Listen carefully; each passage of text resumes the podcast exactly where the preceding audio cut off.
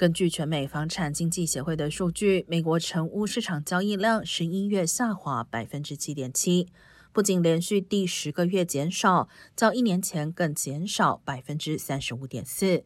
其中，加州的成屋交易量十一月减少百分之十三点二，较一年前减少百分之四十七点七。南加州成屋交易量在十一月减少达百分之四十六点九，更是全州市场中降幅最大的。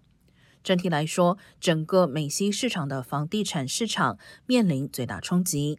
十一月成屋交易量下降百分之十二点五，较一年前减少百分之四十五点七。